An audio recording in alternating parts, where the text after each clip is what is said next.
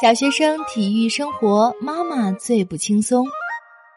小学生的体育生活离不开家长的参与。日本的小学教育尤以重视体育教育而闻名。然而，与父亲相比，孩子参加体育活动时的绝大部分负担都压在了母亲肩上：接送孩子、洗运动服、陪伴练习、跟教练联系沟通，还要预约练习场地等等。妈妈参与照顾孩子体育活动的情况，在日本已经由来已久。家庭内部性别分工的固化，从中可略见一斑。替川体育财团对两千四百名小学生家长实施的一项调查显示，如果没有妈妈的牺牲奉献，孩子们将无法投入到体育活动中去。参与照顾子女的事项包括给孩子制作便当、洗运动服和练习服、接送孩子、陪伴或观摩运动俱乐部的练习、陪伴孩子参加俱乐部外的单独练习、陪伴参加各种比赛和加油鼓劲、购买体育用品、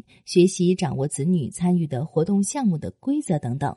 如果是棒球和足球等团队比赛项目，还有不少妈妈需要轮流到练习场地接送孩子，准备练习后的零食等。像这样为自家孩子以外的整个团队分担责任的压力，也落在了母亲身上。家长参与的运动团队内的活动，可真不是个轻松活儿。除了一起接送其他孩子和他们的家长之外，还要为所有孩子准备食物和饮料，辅助和指导运动俱乐部练习，安排或预约活动场地。在练习或参赛时，为教练和家长们准备食物和饮料；在参赛时，给家长和相关人员预留观赛位置，负责教练和家长之间的沟通联系，管理团队邮件列表和社交媒体发帖，收取和管理团队会费等等。该调查还让受访的母亲们回忆了他们少儿时期家长在这种体育活动团队中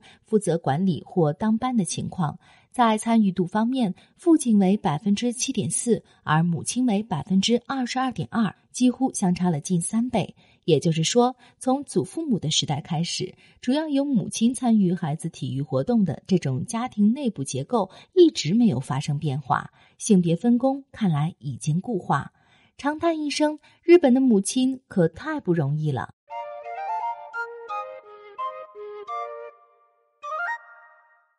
听众朋友，你有类似的经历吗？来说说吧。